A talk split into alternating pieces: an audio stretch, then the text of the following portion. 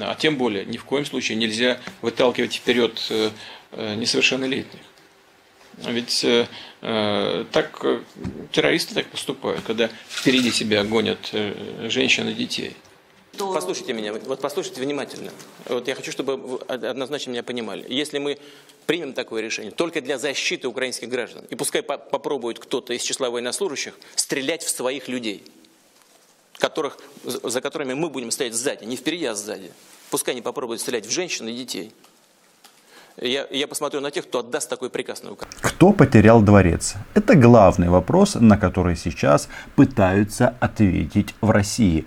Дворец достаточно большой, можно там даже найти город Геленджик, потому что хозяина нет. Дворец есть, подземный хоккейный комплекс есть, много чего есть, виноградники есть, а хозяина нет. Владимир Владимирович говорит, что это не его. И это здорово, ведь не может же а, президент, который привык как, э, к скромной, аскетичной жизни пользоваться таким дворцом. А вот хозяина, опять же, нет. Понятно, что главная тема в России это прошедшие на, этой, на этих выходных в субботу протесты. И что дальше? Вот об этом мы сегодня поговорим. Меня зовут Роман Самбалюк, я корреспондент агентства «Униан» в Москве. Подписывайтесь, называем здесь вещи своими именами. Дело в том, что Владимир Владимирович вышел из своего бункера, но все-таки а, предпочитает общаться с, со своими сторонниками и не только, исключительно по видеосвязи. Спасибо большое за возможность. Меня зовут Чемизов Данил, я студент третьего курса Уфимского государственного нефтяного технического университета. А, хотел бы начать с того, что студенты сегодня не смотрят телевидение, и основным источником информации является сеть интернет. Мы, конечно, понимаем, что всему верить нельзя, так как контент интернета абсолютно полярный, но сейчас в топе видеохостинга YouTube а, находится фильм расследования о том, что у вас якобы имеется дворец в Геленджике – Владимир Владимирович, правда ли это? Как я и говорил, кто потерял дворец? Даже кремлевские суперпреданные эксперты и политологи, например, Сергей Марков, пишет э, под, с восклицательными знаками. Да скажите уже всем, чей это дворец. Пусть скажут сами владельцы. Нам ясно, что дворец не путинский, но чей? Назовите чей, коллеги, вы даете повод всем противникам Путина смеяться и глумиться над властью. Ну, насчет глумиться над властью я вот не уверен, потому что вот то, что было в субботу, это разминка. И, как я уже говорил, это была лайт-версия а, разгона демонстраций. Следующая акция протеста анонсирована на 31 января, и все будет по-другому. Во-первых, за эти 7 дней, которые остались до второй серии протестов имени Навального самых ярких деятелей арестуют. И все будет идти к тому, что они э, будут находиться в соседних камерах рядом с их вождем, потенциальным Алексеем Анатольевичем Навальным. Но что нам на это ответил Путин? Дело в том, что вот эта вот история, она каким-то образом странным так построена, что стрелочки они понемножечку переводят куда? Правильно, на Украину. И навальнят, навальнистов и вообще российскую оппозицию мочат те же люди, которые активно мочат Украину. Как вы думаете, это совпадение? Не думаю. Я, конечно, могу начать сразу с того, что Отечество в опасности. И вот эта группа говорящих голов во главе с Владимиром Рудольфовичем Соловьевым требует расправы над всеми, кто вышел на акции протеста, всех укатать, закатать и даже можно использовать танки. И это не фигура речи. А тем временем Владимир Владимирович говорит, что он ни при чем.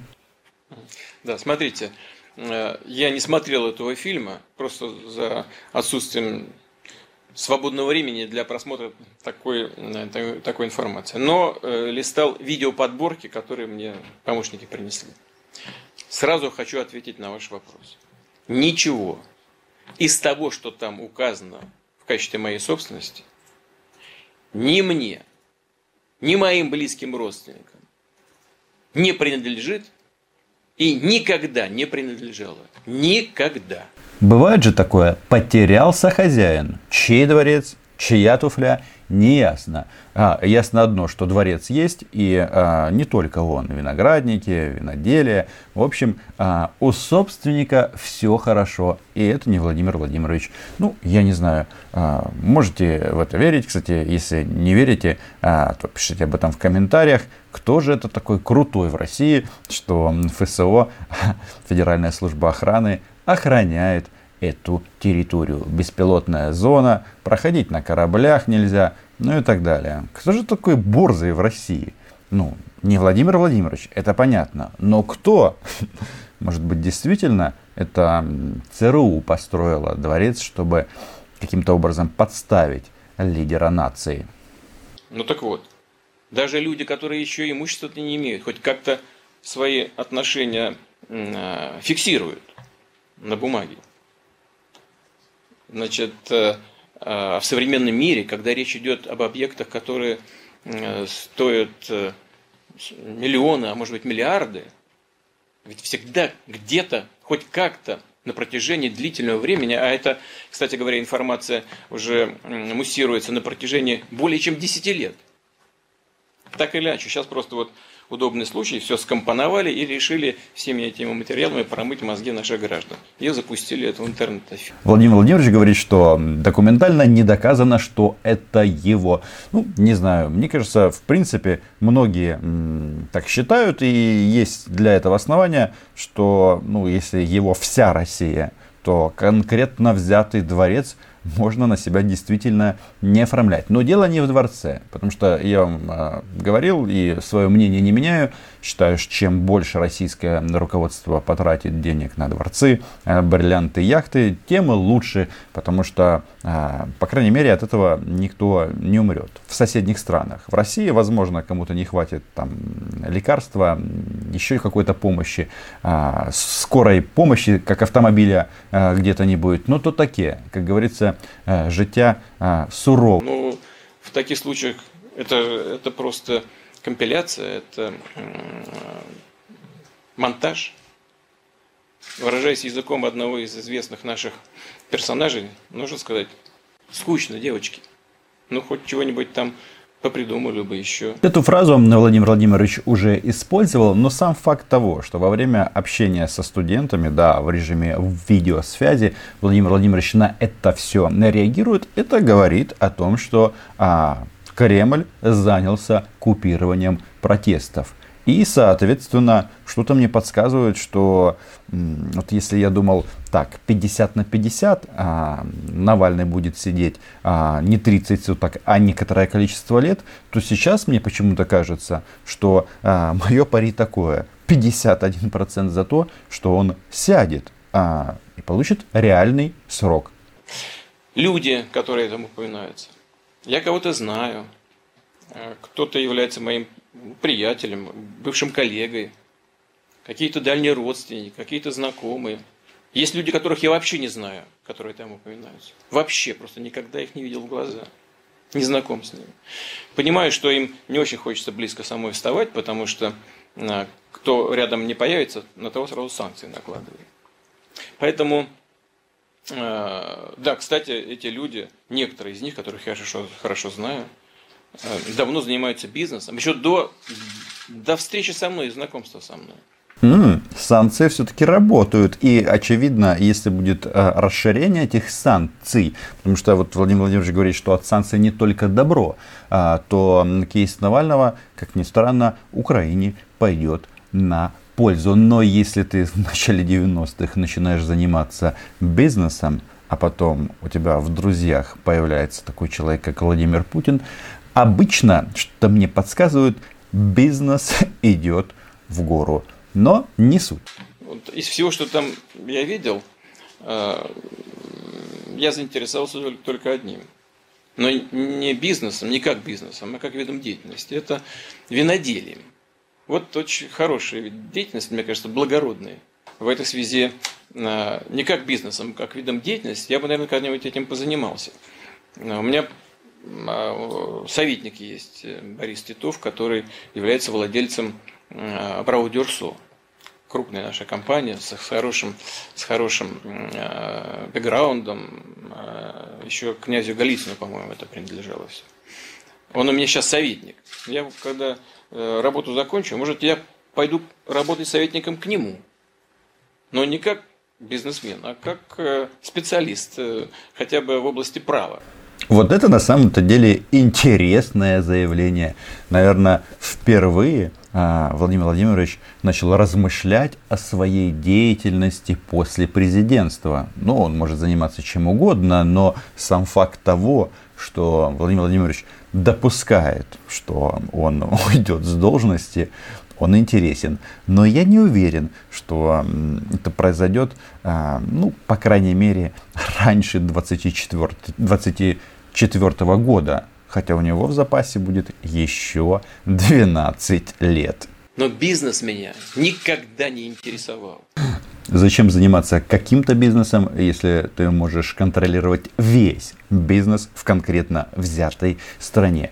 Так вот, а, я же не просто так вам сказал, что все дороги ведут куда? В Украину. И вот это опасный и важный момент, на который стоит обратить внимание. А, они понемножечку, даже а, в части дворца, у которого потерялся бедный хозяин, нет, хозяин не бедный, он богатый, но очень скромный. Но Владимир Владимирович предлагает посмотреть не в Геленджик, а смотреть в сторону Украины. И когда они вот, а, направляют энергию в это русло, частенько после этого начинают говорить пушки. Некоторые мои коллеги, ну, например, президент Трамп, он известный бизнесмен, или бывший президент Порошенко – в Украине. Он, даже будучи президентом, занимался бизнесом, открывал э, офшорные компании, счета в офшорах. Хочу закончить ответ тем, с чего начал. Я не занимался этим никогда про офшорные компании пусть объясняет, если хочет сам Петр Алексеевич, у него есть партия, у него есть пресс-служба. Однако нужно отметить, что для украинцев а, тот факт, что пятый президент Украины является крупным бизнесменом, многие называют его даже олигархом, а, многие любят а многие ненавидят его конфеты, но то, что бизнес-империя у Петра Алексеевича ого-го, а это не является секретом. Но вот они съезжают. И прикольно, прикольно все-таки, когда нашего президента ставят вровень с президентом США. Почему? Потому что мы Запад, и это интересно. И перейду к своему вопросу. Он на насущную достаточно тему. Как известно, даже не заинтересованных людей не обходит стороной поток информации о, недавней, о недавних волнениях э, в ряде регионов и в некоторых городах нашей страны. И не осталось незамеченным внимание со стороны молодежи к данному вопросу как в социальных сферах и в соцсетях, так и в реальной жизни. Ведь э, это общеизвестный факт, что молодым людям свойственно выражать свое мнение на любой вопрос – и эта тема не стала исключением. Как вы бы прокомментировали данную ситуацию? Что вы думаете по этому поводу? Заранее спасибо. Нужно отдать должное Кремлю, что они не прячутся от этих э, вопросов, наоборот, обсуждают, объясняют и говорят, что нам нужно сохранить Россию. И сохранить ее может кто? Исключительно, ну действительно, Владимир Путин. Все люди имеют право выражать свою точку зрения э, в тех рамках, которые предусмотрены законом. Все, что выходит за рамки закона, не просто контрпродуктивно, а опасно. Но за последние годы в России принято столько законов, которые ну, фактически не то что ограничивают, они делают невозможным высказывание своего мнения, что действительно, если будут какие-то акции в России, они все незаконные. Ты попробуй санкционировать, э, добиться санкций на проведение мероприятия. Можешь это сделать, но ровно на два часа. И мы получим вот эти вот протесты в загонах. В субботу было без загонов. Ну, в смысле, загоны были, но акция не санкционирована. Сколько там? А, рекорд по количеству задержанных в России. Но результат-то какой? Никакого. И если ты опираешься на закон, то, естественно, закон, а он за Владимира Путина, потому что написан именно для этого. У нас э, в истории нашей страны неоднократно мы сталкивались с ситуациями, когда ситуация выходила далеко за рамки закона и приводила к такой раскачке общества и государства, от которой страдали не только те, кто раскачивали государство и общество, но и те люди, которые к этому не имели никакого отношения. Так было после Первой мировой войны в результате э, Октябрьской революции. Или в 90-е годы, когда все было, казалось бы, так плохо, что э, хуже не будет. Нет, после крушения Советского Союза стало настолько хуже, что никому в голову не могло прийти, что это возможно. Какая постановка вопроса? А, будете бузить, будет революция, а по-другому не получится. И вот этот э, революционный момент, как мне кажется, не наступил, и в таком а, вялотекущем а, состоянии оно может продолжаться много-много лет. И не только до 24 года. Даже если Путин останется, что вполне возможно. Но Владимир Владимирович говорит о том, что нам не надо революции. И знаете, если какие-то изменения в обозримом будущем и возможны в России, то исключительно, если это а, как-то пробьют элиты этой страны. Они тоже есть, и тут не все счастливы по поводу происходящего. Но пока так, а, а гражданской войной. И, между прочим, Владимир Рудольфович, он тоже говорит о гражданской войне, что если сторонники Путина выйдут на улицу, то они этим навальнятам, а, бесенятам и другим нехорошим людям просто наваляют. И я иногда думаю, это что получается? У них внутри российский конфликт, может быть, какие-то минские соглашения подписать. Обсудим, а чего? Украина могла бы стать посредником я уж не говорю об утрате геополитических позиций э, большой России. Утраты геополитических интересов большой России. Ну, понятно, Путин и геополитика – это всегда рядом, это всегда вместе, но он говорит нам о чем? О большой России. Понимаете? И э, войны, которые сейчас ведет Россия, маленькая или поменьше, они как раз направлены на то, чтобы всех вернуть в кремлевское стойло. Вот так. Все можно делать, но не выходя за рамки закона. Вот смотрите, что в Штатах произошло. Вот э, э, толпа захватила парламент. У нас был момент, когда э, стреляли по парламенту в Москве, в центре Москвы. Молодые люди этого даже не знают. Стреляли из танков. Было такие? Было. А что сейчас говорят а, певцы кремлевского режима? Они почему-то говорят о том, что вот этих вот а, людей, которые выходят на акцию протеста, можно а, разогнать. Каким образом? С помощью танков. Дело в том, что вот Владимир Владимирович всегда говорит, что вы хотите как, там, как в Париже, когда там массовые волнения, или где-нибудь э, на Западе, но вот эти товарищи, они почему-то а, предпочитают использовать китайский опыт. Площадь Тананьмынь. На площади Тананьмынь да. было несколько сотен тысяч протестующих. Какая интересная параллель. И что мы должны сделать а, с россиянами, которые с ёршиками выходят на Пушкинскую площадь, ну не только на, на Пушкинскую, не только в Москве. В первый день были введены относительно небольшие невооруженные части китайской народной армии. Было сожжено тысячи машин, Нормально побузили китайцы. А что же было дальше и как это все применимо к России? Китайская армия отступила, чтобы на следующий день вести 10 армий по 40 тысяч человек. Танки с полным боекомплектом. Продолжайте, параллель прекрасно. Такое количество на российской армии использовать для того, чтобы это все оккупировать, это здорово, но, возможно, придется оттягивать силы из оккупированного Донецка и Луганска. Да?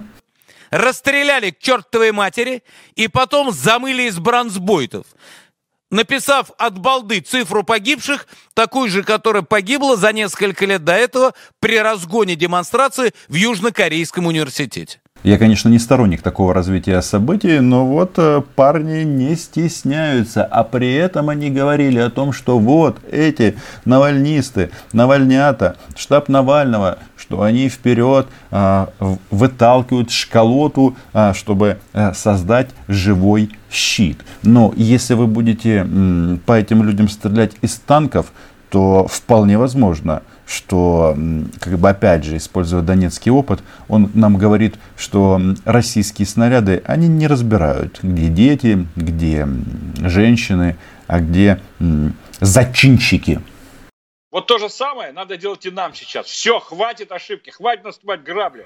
Мы несколько раз наступали грамм, в 17 91 А сейчас это будет означать конец России и многомиллионные жертвы среди людей. Все синхронно, все продумано. Российские пропагандисты сравнивают эту ситуацию с 17 и 91 годом и Владимир Путин. Да, Владимир Путин не говорит о том, что мы будем использовать танки. Хотя, по-моему, а, все а, как бы нам подсказывают, что если будет ситуация такова, он пойдет и на такие меры. А дворец на, на месте, собственник в розыске. Прямо прямой наводкой по зданию парламента. И это было не так давно. Но молодые люди, совсем, если школьники, так они для них это, они это не видели, не слышали. Для них это все равно, что нашествие Наполеона на Москву в 1812 году. Да-да, экскурс в историю интересный. Ну, что вы от них хотите? Они родились при Путине. И им предлагают а, детей своих тоже родить при Путине. И тот же Путин а, рекомендует им а, иметь этих детей больше, заводить семьи. И, в общем, все что угодно, но политика – дело здесь людей в категории 70 плюс. Вон в, э, в, э, Вашингтоне захватили парламент. Что с этими людьми делают?